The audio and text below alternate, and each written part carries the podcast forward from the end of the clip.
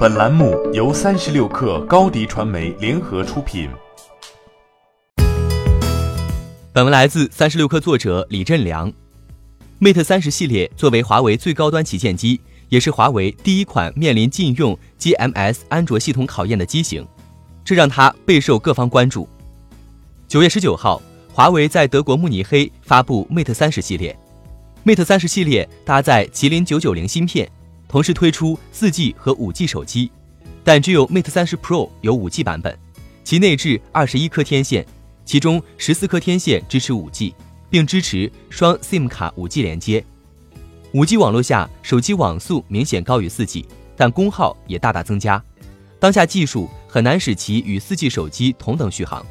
为解决这个问题，Mate 三十系列一方面提升电量，最大为四千五百毫安，另一方面。支持四十瓦快充和二十七瓦无线快充，反向充电的功能也得以延续。同等配置下，五 G 版本比四 G 高出一百欧元，约合七百八十四元人民币。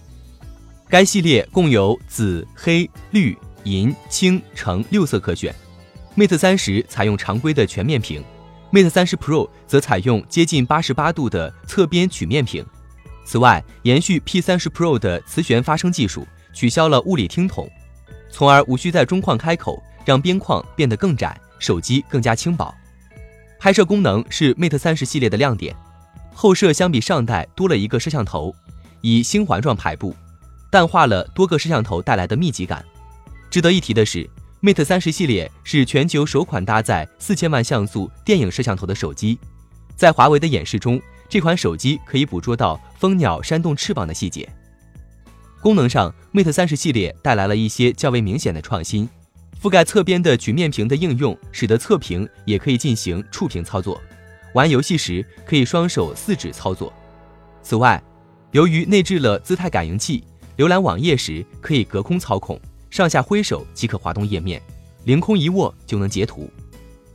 在常规版本外，Mate 三十系列还有 Mate 三十 RS 保时捷版本，依旧采用奢华皮革材质。可以防水防尘，内存配置为十二 GB 加五百一十二 GB，售价两千零九十五欧元，约合一万六千四百四十八元人民币。就在一周前，苹果也发布了新款 iPhone，iPhone 和华为 Mate 系列都是全球顶级旗舰机，两者不可避免会被拿来对比。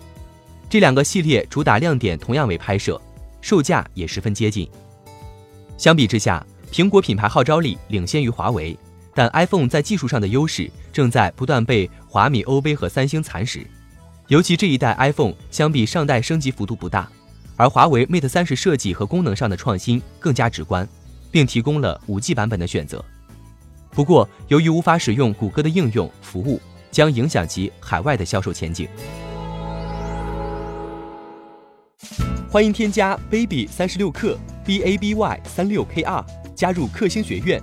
每周一封独家商业内参，终身加入学习社群，聊风口谈创业，和上万课友一起成长进化。